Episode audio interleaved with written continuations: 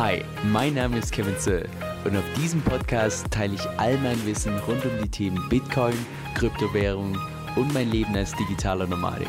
Viel Spaß dabei!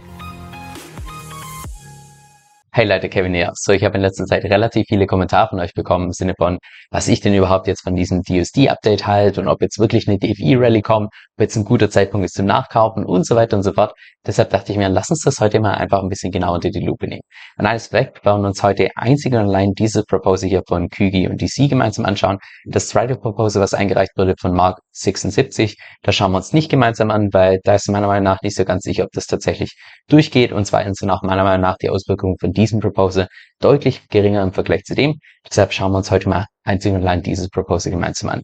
Ich habe dir auch beide Proposals unten in der Beschreibung verlinkt. Das heißt, falls du das Ganze nachlesen möchtest, kannst du das gerne tun. Das heißt, um was es im heutigen Video gehen wird, sind erstens die Auswirkungen von diesem Proposal. Bei dem Part werde ich mir auch Mühe gehen, das Ganze so objektiv wie möglich zu betrachten und auch gleichzeitig, dass das Ganze so erklärt, dass vielleicht auch die Leute, die ein bisschen weniger in den ganzen Mechanismen drin sind, dass auch die das verstehen. Und dann beim zweiten Teil die Stärken und Schwächen von diesem Proposal. Da werde ich auch ganz bewusst meine persönliche Meinung mit einfließen lassen und dann zum Schluss, dass wir uns da einfach mal noch die Frage stellen, ob denn damit wirklich alle Probleme once and for all gelöst werden können. Jetzt das Proposal hat verschiedene Teile. Lass uns die gemeinsam durchgehen. Und zwar ist der erste Teil der, dass im Prinzip zukünftig 50 Prozent von dieser dynamischen DEX-Fee an die Leute gehen sollen, die derzeit DUSD gemintet haben.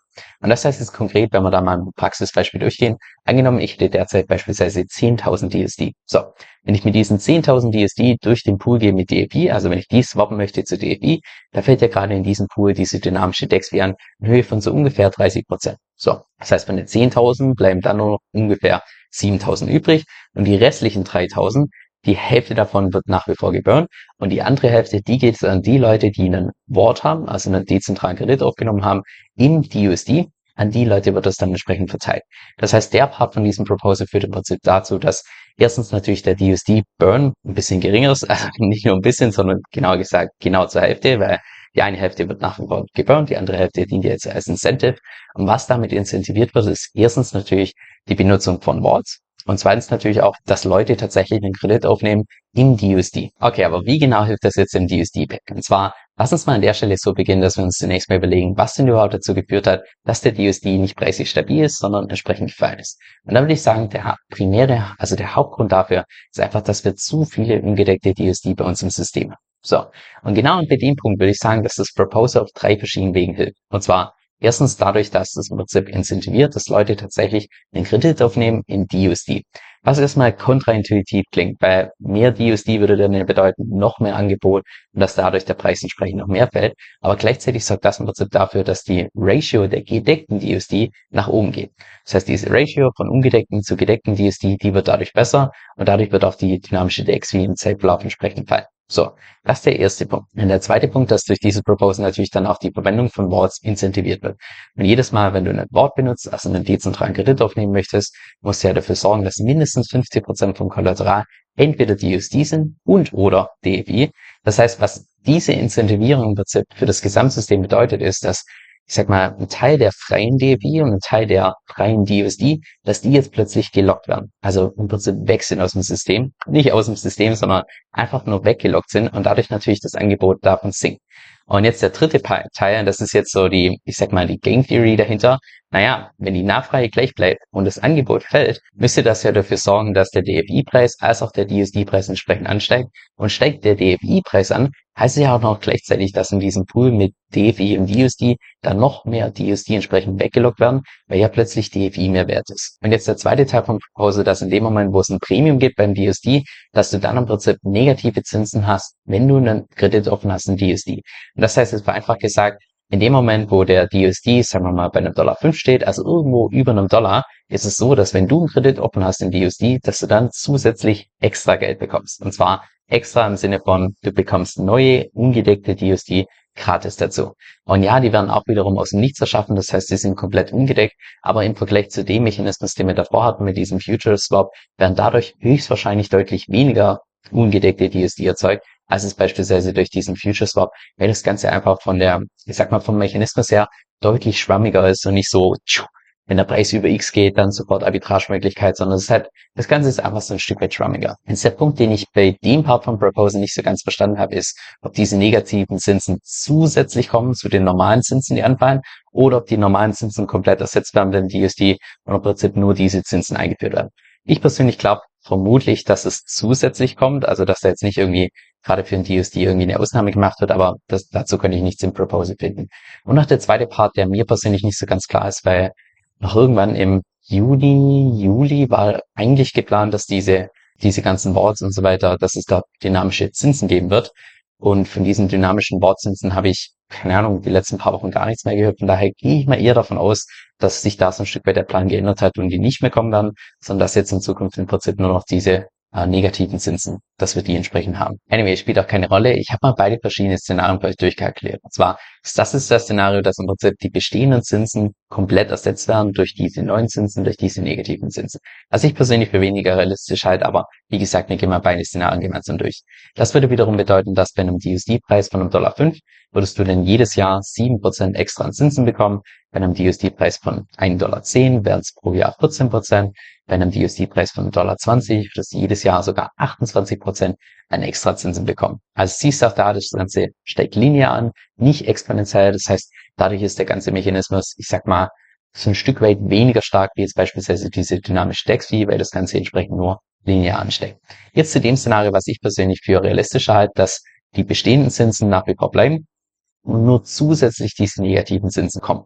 Das würde jetzt bedeuten, dass es genau gleich ist wie derzeit, dass wenn du äh, entsprechenden Wort aufnimmst einen Kredit aufnimmst in die USD bei einer Überversicherungsgrenze von 150 Prozent, dass dann darauf 5% Zinsen zahlen muss. Das würde auch dann hier bedeuten, dass wenn der DSD tatsächlich genau bei einem Dollar ist, also da wo er eigentlich stehen soll, würdest du nach wie vor die 5% zahlen. Wenn jetzt allerdings der DSD hochgeht auf einen Dollar 5, würdest du einerseits 5% Zinsen zahlen, bekommst allerdings gleichzeitig noch 7% extra oben drauf. Das heißt, in Summe würdest du da einen Gewinn machen von 2%. Das Ganze auch für Dollar 10 würdest du in Summe einen Gewinn machen von 9%, bei einem Dollar 20 einen Gewinn von 23%. Das heißt, du siehst auch da so ein Stück weit, was die Dynamik sein wird. Meiner Meinung nach vom Mechanismus her relativ schwach, weil man muss ja auch dazu sehen, dass äh, diese Zinsen, die du da bekommst, sind ja pro Jahr. Das heißt, sie sind nicht tagtäglich. Das heißt, wenn ihr irgendwie steht 10%, dann boah, extra 10% Geld. Ja, wenn du das Ganze teilst durch 365, was da täglich rüberkommt, sind es nicht so viel. Von daher vom Mechanismus her, ich sag mal nach oben, lange nicht so stark wie davor, weil davor hatten wir wirklich einen direkten Arbitragemechanismus, wo es wirklich so war, wenn der Preis von DUSD über dem ist, dann sofort die Arbitragemöglichkeit, sodass der Preis wieder runterkommt. Und jetzt ist das Ganze einfach so ein Stück weit ein bisschen schwammiger, was wahrscheinlich in der Praxis dann unter anderem auch dazu führen könnte, dass in dem Moment, wo wir massive Nachfrage haben, dass dann auch der DUSD mal keine Ahnung, vielleicht über mehrere Tage, Wochen beim Dollar 10 stehen kann, Dollar 15 oder ähnliches, weil es da eben keine direkte Möglichkeit gibt, dass der entsprechend wieder nach unten geht. Also keine direkte Arbitragemöglichkeit, sondern nur dieser Incentive, dass dann Leute tatsächlich entsprechenden Größen Kredit aufnehmen. So jetzt zu den Stärken und Schwächen von diesem Proposal. Und das ist jetzt der Part, wo ich persönlich auch meine persönliche Meinung mit einfließen lasse. Und auch da, also eine komplett konträre Meinung hast, dann schreib mir das gerne unten in die Kommentare, dass wir uns entsprechend austauschen können. Und zwar würde ich sagen, die Nummer eins Stärke von diesem Proposal ist die, dass ich sag mal, den DUSD, den preislich nach oben zu bringen, da ist dieser Mechanismus wahrscheinlich ein Vielfaches stärker als den Mechanismus, den wir derzeit haben.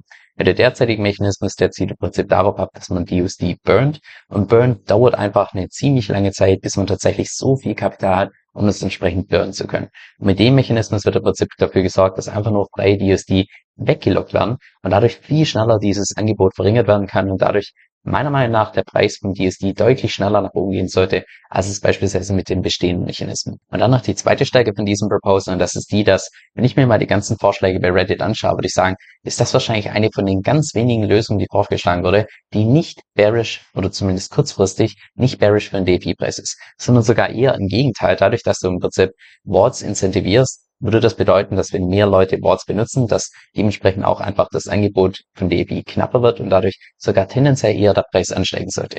Jetzt ob da tatsächlich dadurch der Preis angesteigt, also ansteigt, diese Game Theory, das ist, ich sag mal, jetzt die Theorie dahinter. In der Praxis kann das natürlich auch so ein Stück weit anders laufen. Ich würde zwar sagen, dass die Wahrscheinlichkeit höher ist, dass es tatsächlich so kommt, als nicht, aber trotzdem in der Praxis ist es natürlich auch immer so, so ein Stück weit vom Gesamtmarkt abhängig, weil angenommen in der genau gleichen Zeit fällt jetzt beispielsweise Bitcoin nochmal um 30 Prozent nach unten oder ähnliches, naja, dass dann die Nachfrage nach DFI fällt und wenn die Nachfrage fällt und gleichzeitig das Angebot fällt, heißt es nicht zwingend, dass dann auch unbedingt der Preis ansteigen muss. Und gleichzeitig ist ja so, je geringer diese dynamische DEX-Fee tatsächlich im Zeitverlauf wird, desto geringer natürlich auch dieser Anreiz, dass tatsächlich neue Leute entsprechend diese Wards aufmachen. Von daher, dieser Anreiz ist wahrscheinlich ganz zu Beginn relativ stark, kurzer Preiszuwachs äh, höchstwahrscheinlich und danach, wie sich das dann entwickeln wird, das meiner Meinung nach mehr so eine Wundertüte und kommt ziemlich stark auf den Gesamtmarkt drauf an. So jetzt zu den Schwachstellen für diesen Proposal. Und da würde ich wahrscheinlich damit starten, dass ich würde mal sagen, der erste Punkt so ein Stück weit die Unattraktivität von den D-Tokens, wenn weiterhin diese dynamische DEX-Fee besteht. Weil meiner Meinung nach der, ich sag mal, primäre Use Case von der DeFi-Chain ist der, dass man dezentrale Vermögenswerte halten kann. Weil, also, dass einfach jemand, der derzeit beispielsweise keinen Zugang hat zum Aktienmarkt, dass der dann tatsächlich irgendwann mal Aktien halten kann über eine Blockchain, das ist meiner Meinung nach der primäre Use Case. Und der wird meiner Meinung nach durch diese dynamische DEX-Fee ziemlich stark eingeschränkt. Weil, stell dir mal vor, die DeFi-Chain wären standardmäßiger Broker. Und wahrscheinlich geht's dir wie mir, dass wenn du beispielsweise irgendwie jetzt in Aktien investieren möchtest, dass du zunächst mal ein bisschen die Broker vergleichst. Zwischen Broker A, B, C und D und so weiter. Und dann siehst du jetzt plötzlich diesen äh, Broker namens DeFi-Chain und du siehst da beispielsweise Kaufgebühren von derzeit 0,4 Prozent, wenn du eine Aktie kaufen würdest. Das wäre wahrscheinlich schon, um ehrlich zu sein, der Punkt, wo ich persönlich direkt zum nächsten Broker würde, weil 0,4 Prozent, das ist schon ziemlich heavy, insbesondere wenn du das mit mehr Kapital machst und so weiter. Das ist einfach die DeFi-Chain derzeit zu verschiedenen anderen Dexes und auch einfach die normalen Aktienbroker wirklich relativ teuer. Aber gut, lassen wir mal die normalen Dex-Gebühren und so weiter komplett außen vor. Wenn ich jetzt persönlich bei einem Aktienbroker irgendwo im Kleingedruckten lesen würde im Sinne von, ja du, hör mal zu, je nach Marktsituation, da könnte es unter Umständen sein, dass in dem Moment, wo du rausgehst aus der Aktie und komplett sich wieder in Fiat gehst und dann Euros und so weiter, dass dann 10%, 20%, vielleicht 30%, so wie derzeit, einfach von dem Kapital weg ist, weil es eben diese dynamische DEX-Fee gibt. Wenn ich irgend sowas im Kleingedruckten lesen würde, also keine Ahnung, welcher Investor dann tatsächlich in so einen Broker gehen würde, weil man will jetzt nicht einfach irgendwo investieren und dann die Chance haben, dass ein Großteil davon fällt in dem Moment, wo man wieder rausgeht. Und das macht einfach meiner Meinung nach das gesamte D-Token-System so ein Stück weit unberechenbar, weil ich nicht wirklich weiß, wenn ich jetzt reingehe, kann ich dann in zwei Wochen wieder kostenfrei raus oder fällen dann plötzlich fünf Prozent, vielleicht zehn Prozent, 20 Prozent, vielleicht sogar 30 Prozent. Ich kann es aber nicht so wirklich sagen.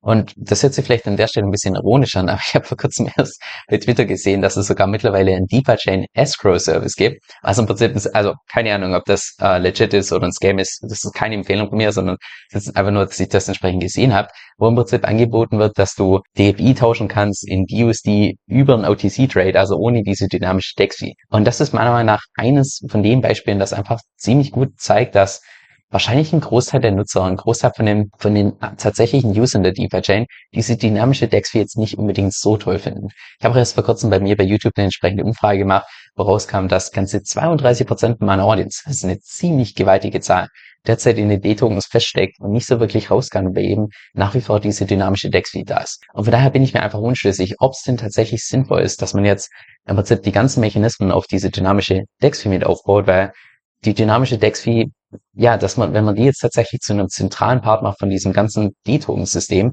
das ist meiner Meinung nach ein absoluter Killer von, von dem Use Case von den ganzen D-Tokens. Und jetzt zur zweiten Schwachstelle, und zwar, dass diese Unberechenbarkeit sich so ein Stück weit auch ausbreitet auf die ganze Decks, genauso auch auf die ganze Boards. Und zwar, was ich damit meine, ist, stellen wir uns mal einfach vor, dass sämtliche Updates, die jetzt geplant sind, die funktionieren eins zu eins so in der Praxis, wie sie in der Theorie geplant sind. Sodass wir dann so, also dass der DUSD preislich wieder relativ schnell nach oben geht und danach, ich sag mal, so ein Floating Pack hat und mir aus plus minus zehn Prozent entsprechend schwanken kann, weil das Ganze ja, weil es hier nicht mehr eine direkte Arbitragemöglichkeit gibt, sondern weil das Ganze jetzt relativ schwammig ist. So, dann würde das jetzt bedeuten, dass wenn irgendjemand jetzt tatsächlich keinen Zugang hat zu Aktien, er will jetzt beispielsweise in Tesla investieren. Und das bedeutet, dass in dem Moment, wo er einsteigt ins System, muss er zunächst mal, oder sollte er zumindest zunächst mal schauen, wo tatsächlich der Preis vom DUSD ist. Nicht, dass er den jetzt irgendwie plus zehn Prozent zu teuer einkauft, sondern dass der möglichst um den Dollar steht. So. Und dann das zweite, was er schauen muss, ist, dass dann gleichzeitig auch noch der Preis von diesem Tesla-Token entsprechend nicht irgendwo, also die können ja auch entsprechend per Design schwanken und ich sag mal, zehn Prozent sind unter der Woche, also außerhalb von dieser Future Swap Zeit, durchaus möglich bei den ganzen D-Tokens. Das heißt, auch da muss er nochmal drauf schauen, dass er jetzt da nicht irgendwie einen ungünstigen Zeitpunkt erwischt. Und das heißt dann wiederum, dass ja, er im Prinzip zweimal darauf achten muss, keinen blöden Preis zu bekommen, weil wenn er gar nicht darauf achtet, dann könnte es im Worst Case dazu führen, dass er zunächst mal den DUSD viel zu teuer eingekauft hat und dann das D-Token viel zu teuer eingekauft hat. Sagen wir hier plus 10%, angenommen hier plus 10%. Und wenn sich das Ganze multipliziert, hat er dann ja einfach 20% von seinem Kapital Pi mal weniger, weil einfach einen blöden Zeitpunkt erwischt hat. Genau das gleiche gilt natürlich, wenn er raus möchte, muss er zunächst mal schauen, okay, wo ist derzeit der D-Token-Preis von einem entsprechenden Token. Dann muss er noch drauf schauen, wie ist momentan der DUSD, ist aktuell überhaupt ein guter Zeitpunkt rauszugehen. Ansonsten kann es sein, dass er das genau gleiche auch wieder hat, wenn er entsprechend rausgeht. Kann natürlich auch positiv sein, also dass er Glück hat und dadurch noch einen extra Gewinn macht, aber es ist halt einfach so ein Stück weit unberechenbar, weil angenommen, ich bin jetzt tatsächlich seit einem Jahr in Apple investiert und Apple macht jetzt tatsächlich innerhalb von einem Jahr 10% Kursgewinne. Da denke ich so, yeah, ich kann 10% einsacken. Geh jetzt raus, ist aber gerade ein blöder Zeitpunkt beim USD. Ja, 10% sind komplett aufgefressen. Also nachher, ich würde mal sagen, die paar Prozente beim DSD hören sich wenig an, aber wenn man einfach mal so ein Stück weit berücksichtigt, dass bei den ganzen Aktien also 6, 7, 8, vielleicht gerade so 9 Prozent pro Jahr durchschnittlich, ist schon eine ziemliche Leistung, was die ganzen Aktien angeht. Aber das, dieses, also ich sag mal, dieser Kursgewinn kann jetzt sofort aufgefressen werden in dem Moment, wo man einfach einen ungünstigen Zeitpunkt hat. Und vielleicht ist es auch für uns Vorreiter wahrscheinlich noch in Ordnung, dass wir denken, ja klar, achte ich halt da drauf, achte ich da drauf und so weiter. Aber ich glaube, für die, ich sag mal, für die große Masse, für die Mass Adoption, die wir tatsächlich haben wollen bei so einem Krypto-Projekt, das sehe ich nicht wirklich, wie sowas, was so schwanken kann und so unberechenbar ist, tatsächlich für die breite Masse wirklich attraktiv wird. Insbesondere, wenn der Großteil von den derzeitigen DFI-Investoren ja sowieso Zugang hat zum derzeitigen Aktiensystem, wo sie keinerlei Schwankungen haben beim DUSD oder beziehungsweise bei ihrem Fiat-Geld oder sonst was und keinerlei Schwankungen beim Aktienpreis, sondern wo sie jedes Mal genau den Preis haben können, den sie tatsächlich haben wollen. Und ich persönlich habe einfach noch kein einziges erfolgreiches DeFi-Protokoll gesehen, das tatsächlich so eine schwammige, ich sag mal, so einen schwammigen Pack hat, wie es beispielsweise so, wie es per Design geplant ist beim USD.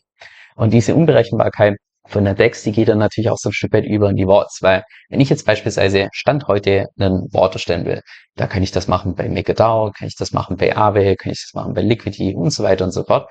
Und da könnte ich je nachdem, je nach Zeit, also so wie ich Lust habe, könnte ich jetzt heute den Wort erstellen oder morgen oder übermorgen, da ändert sich einfach gar nichts. Muss ich nicht irgendwie drauf achten, wie ist momentan der Preis von DAI oder hier irgendwie ein Preis, von dem ich abhängig bin, sondern ich kann das einfach nach Lust und Laune machen. Aber genau gleich ist es dann natürlich auch natürlich bei der DeFi-Chain, dass man in dem Moment, wo man tatsächlich ein Wort haben möchte, um zu hebeln, dass man dann erstmal schauen muss, okay, wie steht derzeit die DUSD da und wie hoch ist die dynamische DEX-Fee, wenn ich, wenn ich das tatsächlich zum Hebeln benutzen will, muss ich jedes Mal diese Fee zahlen und so weiter, dass es einfach so ein Stück weit unberechenbar wird. Und das gleiche nicht nur beim, beim Kredit aufnehmen, sondern natürlich auch beim Zurückzahlen. Angenommen, du musst jetzt irgendwie einen Teil von deinem Kredit zurückzahlen, weil ansonsten dein Wort liquidiert wird und der DSD steht gerade preislich bei keine Ahnung, einem Dollar zehn oder so, dann heißt das, du zahlst beim Zurückzahlen noch mal zehn Prozent extra, wenn du jetzt angenommen einen Kredit aufgenommen hättest zu einem äh, Preis von einem Dollar. Und zehn Prozent, das ist, also wenn man das mal vergleicht, was man da jährlich Zinsen zahlt, beispielsweise bei MakerDAO sind es 3,75 Prozent, Liquidity sind es jährlich 0,5 Prozent, beziehungsweise einmalig 0,5 Prozent. Bei Aave, je nachdem, wo du da einen Kredit aufnimmst, sind auch nur äh, zwischen 0 und 3 Prozent Zinsen oder so. Also wenn man das mal vergleicht mit, okay, du hast jetzt irgendwie gerade beim Timing Pech gehabt bei der DeFi-Challenge, zahlst du plötzlich fünf oder zehn Prozent einfach so oben drauf. Das ist im Vergleich zur Competition einfach ja nicht wirklich attraktiv als Investor. Und die dritte und letzte Sache ist was, was ich auch schon im Februar diesen Jahres angesprochen habe. Und zwar, lass uns mal in das folgende Video reinschauen. Und das zweite Risiko, was ich sehe, und an der Stelle natürlich noch ein bisschen schwer, den ganzen Namen zu geben, ich würde mal sagen, die langfristige Marktdynamik. Und zwar, damit wir jetzt tatsächlich diesen DUSD auf den Dollar gebracht haben, haben wir dieses entsprechende Update implementiert und das Ganze hat auch funktioniert. Der DUSD steht, steht jetzt bei Daumen 1 Dollar. So, gleichzeitig führt dieses Update jetzt eben auch dazu, dass wir ungedeckte DUSD bei uns in unserem System haben. Und ungedeckte Tokens sind jetzt nicht irgendwie per se schlimm oder per se schlecht. Ich meine, es wird erst dann zum Problem, wenn wir tatsächlich massive Ausflüsse an Kapital bei uns über der DeFi-Chain hätten, erst dann werden tatsächlich ungedeckte Tokens zum Problem. So, und jetzt könnte wahrscheinlich der eine oder andere sagen, ja, ungedeckte Tokens hin oder her, dann machen wir einfach ein zusätzliches Update, dann sind diese entsprechend wieder weg. Und die Frage, die ich mir da stelle, ist, schaffen wir es dann tatsächlich, die Würze des Problems zu lösen? Oder haben wir nicht einfach dann ein zusätzliches Update, was dieses Problem löst, aber durch, durch das neue Update haben wir dann ein neues Problem. Und dann versuchen wir das Problem zu lösen und dann haben wir wieder ein neues Problem. Ich habe auch schon nach dem letzten Twitter-Space, wo die Lösung schon, ich sag mal, vereinfacht erklärt wurde, habe ich auch schon mit verschiedenen Leuten Rücksprache gehalten, gerade Leute, die, ich sag mal, in der ganzen Materie ein bisschen tiefer drin sind. Und das Feedback, was ich persönlich bekommen habe, war, nahezu fast immer das Gleiche. Und zwar, dass sie davon ausgehen, dass es kurzfristig den DFI-Preis und DSI-Preis nach oben faken wird, aber dass einfach die zugrunde liegenden Probleme dahinter nicht wirklich gelöst werden. Von daher ist es meiner Meinung nach wahrscheinlich nur eine Frage der Zeit, bis dann in mehreren Wochen dann wieder plötzlich neue Lösungen für den DSD diskutiert werden, weil man feststellt, ah ja, so wie das ursprünglich geplant wurde, ja, ist vielleicht doch nicht das Optimum. Ich weiß nicht, wer von euch den Vorschlag von Peter Mayer gesehen hat, aber so eine Art, ich sag mal, Reset ist meiner Meinung nach genau das, was die DeFi-Chain derzeit braucht. Einfach, ich sag mal, kurzfristig einen Apfel beißen und einfach langfristig ein erfolgreiches Projekt haben. Und dann, und erfolgreich meine ich im Sinne von, du kannst sämtliche Gebühren komplett raushauen, du haust die Komplexität komplett raus und vor allem auch kannst wieder anfangen, Vertrauen aufzubauen, weil plötzlich alles gedeckt ist und man nicht irgendwie hier berücksichtigen muss, dass eigentlich noch das ungedeckt ist und das ungedeckt, ungedeckt und so weiter, sondern dass es einfach kein ungedeckt gibt, sondern dass alles stets ausreichend gedeckt ist, dass man so wieder so ein Stück weit Vertrauen aufbauen kann. Ja, meiner Meinung nach ist es einfach nur so gefühlt ich sag mal, die Spitze bei DFI zu stark fokussiert auf den DFI-Preis und weniger, was vielleicht langfristig fürs Projekt das Beste wäre. Aus meiner Sicht war auch die DeFi-Chain noch nie wirklich gut darin, ich sag mal so, innovative Sachen zu entwickeln, sondern in der Vergangenheit war es fast immer so, dass die DeFi-Chain hergegangen ist und gesagt hat, oh, für dem DeFi-Protokoll finde ich das cool, von dem DeFi-Protokoll finde ich das cool und da finde ich das cool, also tun wir die Aspekte entsprechend kopieren und dann anschließend so ein Stück weit verbinden. Und das ist ja meiner Meinung nach so das Coole bei DeFi, dass du da so viele verschiedene Sachen in einem Ökosystem hast und so weiter und dass du das entsprechend alles nutzen kannst. Aber in DSD, da verstehe ich persönlich nicht, warum man nach wie vor nach mehreren Fehlschlägen weiterhin versucht, jetzt irgendwie das Rad neu zu finden, obwohl es doch so viele andere DeFi-Protokolle gibt, die dieses Problem Stablecoin schon längst gelöst haben. Warum man nicht da einfach genau gleich hergeht und einfach die Erfolgsprinzipien von anderen Protokollen kopiert und einfach beim DSD anwendet das geht mir nicht runter. Aus meiner Sicht ist es auch nicht zu spät, dass man da jetzt noch irgendwie die Richtung ändert. Im Gegenteil, ich denke, gerade so ein Bärmarkt ist meiner Meinung nach die perfekte Phase, um sich wirklich ready zu machen für den anschließenden Bullrun. Und dass unsere Community stark ist, ich glaube, das haben die letzten paar Wochen ziemlich eindeutig gezeigt. Aber anyway, ich belasse es mal dabei. Ich hoffe, das Video war hilfreich für dich und dass du auch einfach so ein Stück weit die neuen Updates ein bisschen besser einschätzen kannst und vielleicht auch mal so ein Stück weit eine andere Perspektive bekommst als das, was du sonst bei Twitter gewohnt bist. So Leute, jetzt noch eine Empfehlung zum Schluss und zwar glaube ich, dass vielen nicht bewusst ist, dass ich nach wie vor mein Haupteinkommen über Webseiten verdiene, jetzt nicht irgendwie über YouTube oder ähnliches. Und das heißt im Prinzip vereinfacht gesagt, dass du Webseiten aufbaust, Besucher anziehst, dann die Webseiten monetarisierst und irgendwann kannst du diese Webseiten dann auch verkaufen. Jetzt was mir persönlich daran gefällt, ist, dass du einfach komplett zeitlich und örtlich flexibel bist und kaum Kosten hast. Und vor allem auch die Einnahmen die dadurch reinkommen, die kommen jeden einzelnen Monat. Das heißt, das Ganze ist super passiv. Jetzt, wenn du ebenfalls lernen willst, wie das Ganze funktioniert, habe ich vor kurzem auch selbst einen Online-Kurs dazu gemacht. Den kann ich dir wirklich ins Herz legen. Und zwar findest du den unter kevinsoe.com-3. Das ist K-E-V-I-N, also Kevin, S-O-E-L.com 3. Dieser Podcast stellt weder eine steuerrechtliche noch eine finanzielle Beratung dar. Das heißt, alle Informationen sind wirklich nur zu Informationszwecken bestimmt.